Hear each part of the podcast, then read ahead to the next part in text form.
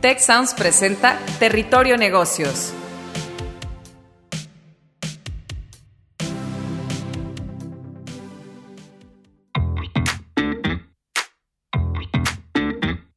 Bienvenidos a Territorio Negocios, de EGADE Business School y la Escuela de Negocios del Tecnológico de Monterrey. Mi nombre es Katia Villafuerte y hoy seré su guía por este espacio. El día de hoy nos adentramos en el territorio de las sustentabilidades de los consejos directivos. Tenemos como invitados el día de hoy a Enrique Bojorques, presidente de Sucrolic y presidente en Asociación Mexicana de Entidades Financieras Especializadas, AMFE.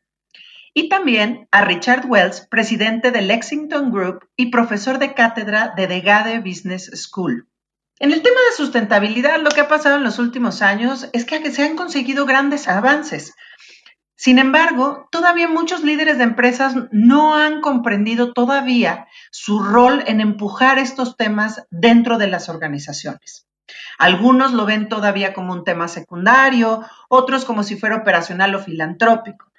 Realmente hay muy pocos que relacionan este tema con el propósito fundamental de la empresa.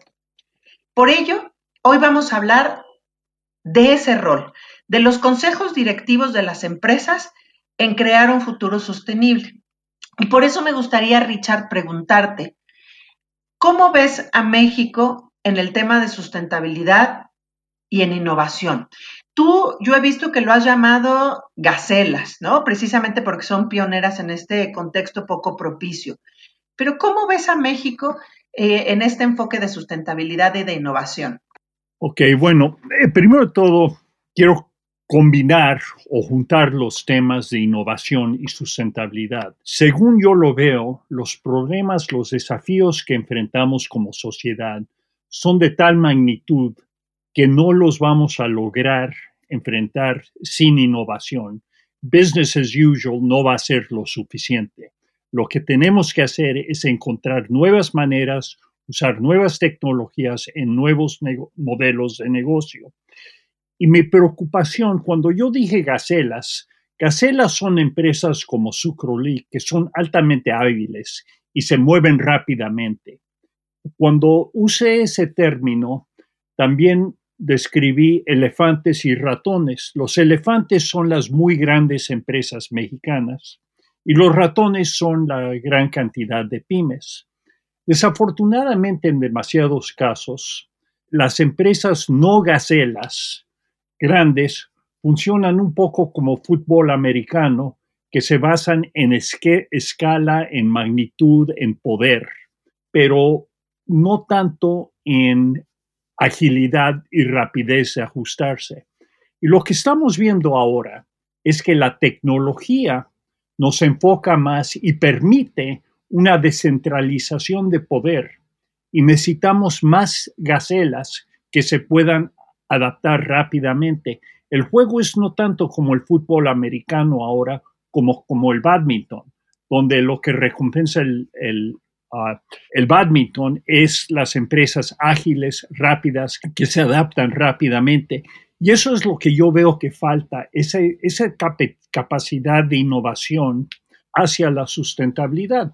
Y en parte se debe a que las empresas mexicanas históricamente no han tenido que la necesidad de innovar. La inversión en, investigación y desarrollo en México es casi, yo diría, patética, es 0.2% del PIB, que es lo más bajo en una magnitud enorme de países. Cuando el Banco Interamericano estudió esto, México queda hasta el mero fondo de las empresas. Así es que si vamos a ser exitosos en sustentabilidad, tenemos que hacer, ser exitosos en innovación y eso es cambiar el modo de pensar de que estamos pensando que estamos en un juego de fútbol americano, mientras en realidad estamos en un juego de badminton que recompensa empresas que son ágiles, innovadoras. Ok, pero entonces me gustaría saber, Enrique, ¿qué has hecho tú para que Sucrolic sea un excelente ejemplo de Gaceta? ¿Qué te distingue? ¿Qué distingue a este tipo de empresas? Pues mucho gusto, Katia. Gracias por la pregunta, pero sobre todo es un honor que Richard nos identifique como una empresa gacela. Eh, la verdad es que me encanta la definición y cómo lo explica, porque da una visión bastante clara del tipo de empresas que existen en México. ¿Qué ha hecho Sucrolic? Bueno, efectivamente tratar de eh, investigar, de desarrollar tecnología propia y en un mercado eh, muy comoditizado, siempre tratar de hacer cosas diferentes. Pero esto es desde, pues desde hace prácticamente 30 años que iniciamos en este negocio.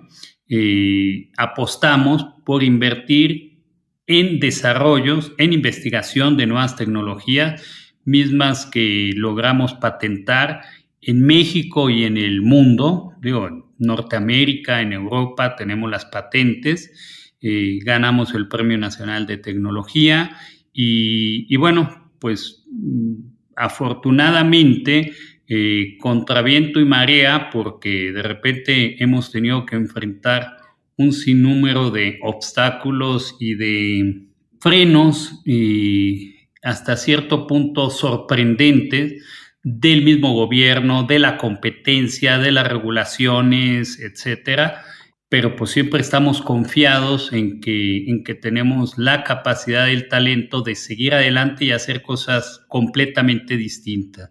Se puede, eh, podemos afirmar con mucho orgullo que nuestra empresa es una empresa que no deja de buscar formas de mejorar el modelo de negocio, el producto, nuestros procesos día con día, pero pues desde hace 30 años buscamos hacer las cosas diferentes y por eso es que en nuestro campo somos pues una empresa con cierto reconocimiento a nivel mundial. Efectivamente, el tema, eh, yo, decía, me encanta el tema de, la definición de Richard de elefantes y de ratones. Y curiosamente hoy en una junta esta mañana, eh, cuando hablando del 2021 y con el sinnúmero de retos a los que nos ha enfrentado la pandemia, me hacían la pregunta de cómo visualizo a Sucrolic en el futuro. Y entonces eh, es curioso, pero yo no me yo no me acordaba del término, pero sin embargo usé la palabra elefante, que es lo único que no quisiera hacer. Esto es una empresa grande, pero lenta para moverse. Les digo, no debemos de perder la flexibilidad, el hambre de innovar día con día y de buscar nuevas maneras de seguir adelante y, y de marcando la pauta, ¿no? De marcar un cierto liderazgo también eh, estamos viendo que, ah, en general estamos viendo que en el planeta pues hay muchísimos retos, ¿no? Sobre todo eh, que involucran a la sociedad, que involucran a los poderes públicos ¿Cómo entonces embona en todo este proceso, Richard, la función de las empresas en, esta búsqueda de soluciones diferentes como las que nos, plantea Enrique? Enrique, eh, por lo que nos dice de su Crolic, pues ya trae un mindset, una forma de pensar, de hacer las cosas diferentes de siempre. Ahora ya no podemos darnos el lujo de si queremos o no, las empresas ya lo tienen que transformar o ver desde este lugar. ¿Tú cómo lo ves? ¿Cómo, ¿Cómo es esta función para las empresas de ser los buscadores de estas soluciones? Bueno, gracias por la pregunta. Una cosa que yo diría, y yo pasé la primera parte de mi carrera no asesorando empresas, sino asesorando gobiernos. Asesoré la Agencia de Protección Ambiental de Estados Unidos, de México y de varios países en Latinoamérica y me metí mucho en foros internacionales en la primera parte de mi carrera. Y el punto entonces era generar reglas generales del poder público, de, agencias públicas, que se impusieran en las empresas, para que las empresas cumplieran con eso y de esa manera impulsar lo que entonces se llamaba la protección ambiental y ahora se ha ampliado hacer más la sustentabilidad que e incorpora también el lado social. Es una definición mucho más amplia que el solo la protección ambiental. Yo me metí a trabajar con empresas porque pensé que podía tener más impacto trabajando con empresas líderes para impulsar el cambio. Pero eso francamente era cuando funcionaban los gobiernos. Trabajé con la Agencia de Protección Ambiental de Estados Unidos durante muchas administraciones hasta la de Donald Trump. El problema en Estados Unidos ha sido es que Trump ha desmantelado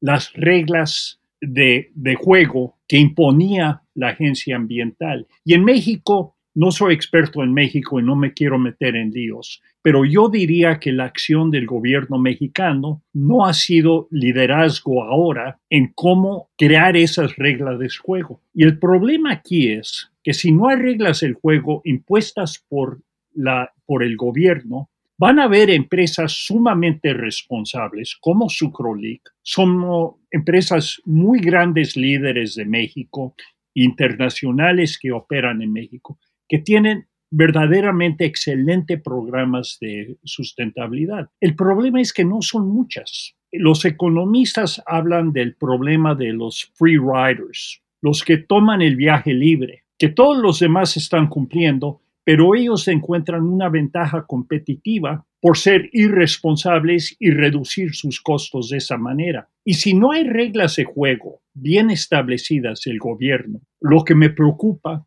es que van a haber más free riders y vamos a tener la situación en México. No dudo y no, no eh, estoy seguro y conozco muchos ejemplos de empresas grandes mexicanas y, extranjeras operando en México y algunas sucrolí que no son de ese tamaño, que no son elefantes, que tienen excelentes problemas, pero no son suficientes hay 10.640 empresas grandes en México. Yo diría que no más de 100 a 150 de esas tienen programas de primera clase ambientales. Eso es menos del 2%. Requerimos que lleguemos al 75-80% para que logremos eso. Y eso se puede cumplir solo con dos maneras. Una es crear desventajas competitivas tan grandes por no ser irresponsables o tener reglas del juego. Y lo que falta ahora es reglas de juego que digan eso no se vale, no puedes hacer eso. Hay muy poca aplicación de la ley, hay leyes débiles, hay un retroceso en el proceso de, reglas, que, y no digo que eso solo es el caso en México, ha sido hasta la entrada de Biden, espero, mucho el caso en Estados Unidos. Vemos la misma situación en Brasil, en países de Centroamérica, en otros países. Y eso es muy preocupante porque hemos perdido el impulso a la innovación y a la, a la sustentabilidad. Entonces, a mí, viendo este panorama, a mí me gustaría preguntarte, Enrique, ¿cómo pueden hacerle otras empresas que hoy por hoy, como ya nos marcó Richard, son la mayoría, en donde posiblemente o no tienen un área de sustentabilidad o es meramente operativa, ¿cómo la podrían transformar en estratégica, ya que para ti básicamente es el pan nuestro de cada día, que ya lo has tenido siempre?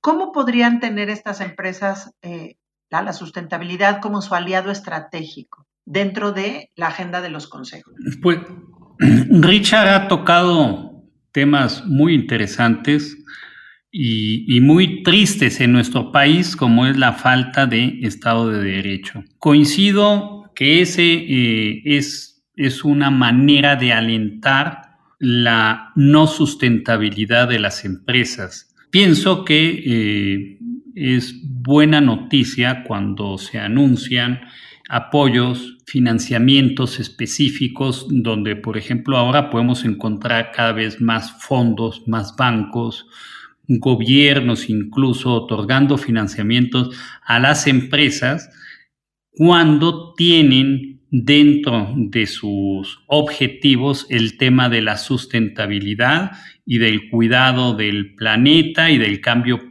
climático.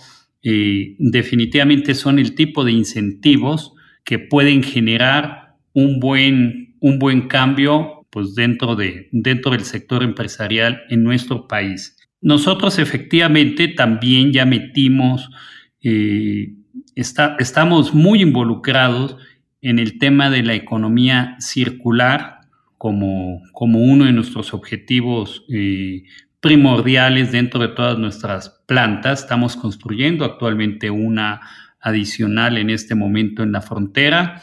Eh, sería la quinta planta nuestra y, queremos reconvertirlas todas para hacerlas todas 100% sustentables, que vayan en línea con lo que es el futuro pues, del cuidado de nuestro planeta.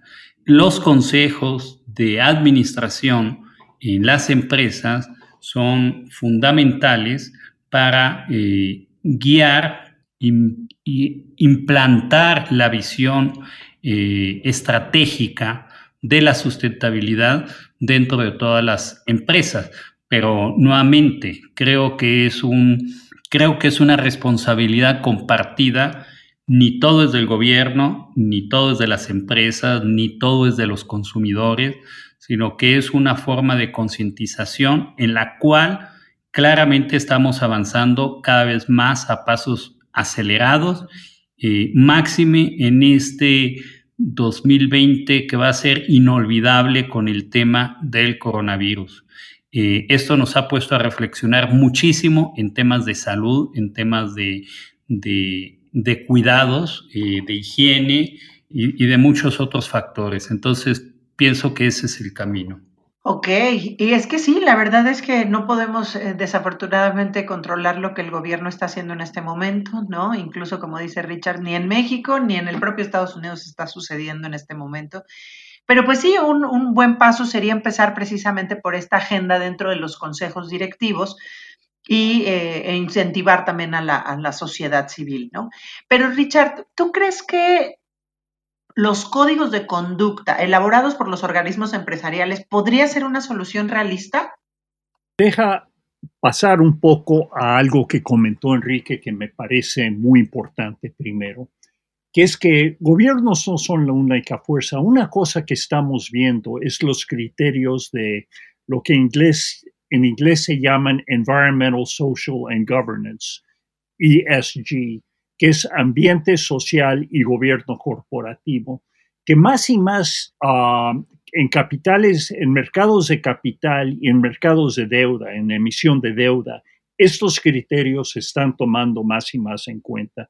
Y eso yo veo como una posibilidad muy importante que puede cambiar el juego. La otra cosa que creo que sí puede ser importante es que las empresas mismas establezcan entre sí códigos de conducta. Por, por, ejemplo, un grupo empresarial puede establecer la condición, si quieres ser miembro de nuestra asociación ambiental o ah, empresarial, disculpen, no ambiental, sino de nuestra empresa, asociación empresarial, tienes que cumplir con ciertos temas. Eso muchos me han dicho que estoy loco comentando eso, porque ninguna empresa se va a querer autoimponer un sistema de sanciones, pero puede ser que se puede hacer más, más bien por el lado de incentivos, que hay ventajas, crear ventajas para las empresas que toman en serio la sustentabilidad. Esa es una solución francamente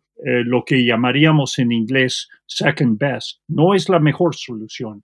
La mejor solución es que haya un Estado de Derecho que funcione bien y que aplique esto. Pero faltando eso, todavía tenemos que hacer algo. Y los casos no son totalmente fuera eh, de la cuestión que podemos ver. la Asociación de la Industria Química eh, Global tiene un programa que se llama Responsible Care, que fue establecido por la industria después del accidente de Bhopal en India en la India en 1984, que después de ese, accidente mató a dos, tres veces más gentes que murieron en, el accidente de la Torre Gemela y reconocieron que tenían que hacer eso. Y eso es un programa global en la industria química que se enfoca en la seguridad de sus operaciones y no es un programa de, gobierno, es un programa de la industria. Y esto se podría, yo creo, ampliar un poco a buscar la sustentabilidad. No sería estricto, tomaría en cuenta muchas otras cosas, pero lo principal es que por el mínimo se requeriría que los consejos de las empresas tengan la capacidad de tomar en cuenta el tema de sustentabilidad. Y si no tienes eso dentro de tu empresa, no puedes ser miembro de este grupo empresarial. Eso es un ejemplo de lo que se puede hacer. No es la mejor cosa, pero es una cosa que posiblemente se puede lograr. Ok, es que ahí entonces me surge la duda, porque independientemente de dónde lo empecemos a hacer, al parecer, o lo que yo escucho de tu parte, Richard, es que realmente tiene también que ver con los rasgos del propio líder y que son los líderes con valores y con ética y con ciertas características los que se enfocan a la sustentabilidad y deberíamos de empezar a buscar ese tipo de líderes para que encabecen ya sean estos organismos empresariales, ya sean los gobiernos, ya sea las empresas, las cabezas de las empresas, los consejos directivos. ¿Tú cómo lo ves, Enrique? Yo te veo, eh, por lo que nos platicas, como uno de estos líderes. Eh, y me gustaría ver, eh, que me contaras qué características y valores crees que deberían de tener entonces los líderes que sí se enfocan a la sustentabilidad. Pues mira, coincido con lo que acaban de decir tanto Richard como tú me estás ayudando con la respuesta, mi estimada Katia, porque por un lado, los organismos empresariales pueden elaborar y deberían de elaborar todos códigos de conducta que son una especie de guía y hasta ahí van a llegar. Veo muy difícil el tema de aplicar sanciones de una manera realista. esto pues por la experiencia de haber pasado por infinidad de eh, organismos empresariales y, como yo lo veo, digo, si, si, lo ponemos como una obligatoriedad y si no es una expulsión, pienso que pierde mucha fuerza. Pero creo que sí es bueno que vayan generando una especie de códigos porque es una forma de ir eh, picando piedra e ir convenciendo a todos los empresarios y, a todos los asociados. También es cierto, Katia, que el líder de estas organizaciones, al tener estas características de valores, de principios, de honestidad, de transparencia, de una vida de ejemplo, de que realmente arrastre, no nada más de, oratoria, sino, de, sino que sea congruente en su vida personal y en su vida profesional, completamente eh, sería el tipo de, liderazgos que deberíamos de, estar tomando como ejemplo y de líderes a los que deberíamos de estar siguiendo. ¿no? Eh, la verdad es que tratamos de caminar sobre, ese, eh, sobre esa línea, pero, pero pienso que finalmente lo que uno es a nivel profesional es un reflejo de los valores que ya traen pues desde la familia. Entonces eh, aquí vamos a volver a lo, al núcleo, ¿no? Desde el individuo. Eh, esta es la manera de trascender finalmente en la vida personal y en la vida de, pues de otras personas y de otras empresas. De repente no es fácil encontrar estos líderes, pero, pero es muy grato y vale la pena buscarlos y apoyarlos y seguirlos. Muchas gracias, Enrique. Y pues bueno, en realidad nos estamos ya acercando al cierre de este episodio de Territorio Negocios, pero no me gustaría que nos fuéramos sin que también nos dieran un consejo para las empresas que siguen teniendo el área de sustentabilidad como meramente operativa. ¿Cómo podrían empezar esta transformación para convertir la sustentabilidad en un elemento, en un socio estratégico en sus nuevas visiones y misiones? ¿Cómo lo ves, Richard? Bueno, ah, mi primera solución sería clonear a Enrique y ponerlo en cada empresa. Ah, eso no creo que va a ser posible. Coincido con Enrique que sanciones no son la manera de hacerlo, pero sí hay una cosa interesante en el Tratado uh, México, Estados Unidos, Canadá de Libre Comercio. Ahora habiendo entrado la administración de Biden, que van a tomar muy en cuenta las cláusulas ambientales y laborales en ese tratado que puede ser un impulso. Y regresando a mi idea de los códigos de conducta, una industria que tiene códigos de conducta va a tener mucho más eh, credibilidad frente a los posibles mercados si puede dar evidencia que sus empresas cumplen con eso y todas pueden las empresas en ese rango empresarial pueden demostrar cumplimos con esto. Eso es una cosa. La otra cosa que quiero decir, que hay que llevarlo al consejo. Fundamentalmente, el consejo trata del propósito de la empresa y la sustentabilidad tiene que ser parte del propósito de la empresa. No es un tema operativo, no es un tema de management, es un tema de gobierno corporativo establecer esos lineamientos y por eso creo que tiene que venir desde arriba, desde el Consejo y no del director general, que en muchos casos son muy comprometidos. Ah, la otra cosa que quiero decir es que lo que me da mucha fe son mis alumnos en el EGADE, porque ahí lo que veo es que de veras hay una verdadera conciencia y una voluntad de cambiar. Y creo que los consejos deben incluir más personas, más jóvenes, con distintos puntos de vista, distintos antecedentes y distintas em, ah, experiencias. Yo estoy optimista por el futuro porque he visto el compromiso de los alumnos que me he encontrado en el EGADE. Muchas gracias, Richard. Enrique, ¿tú qué le aconsejarías a las empresas para que se vuelvan estratégicamente mucho más sustentables, tanto hacia adentro como hacia adentro como hacia afuera? Pues el primer consejo que les daría sería que abrieran los ojos y vean y traten de imaginar lo que es lo que puede ser el futuro de su empresa si adoptan el tema de la sustentabilidad en su aspecto más amplio hacia el futuro o se lo imaginen si no lo adoptan.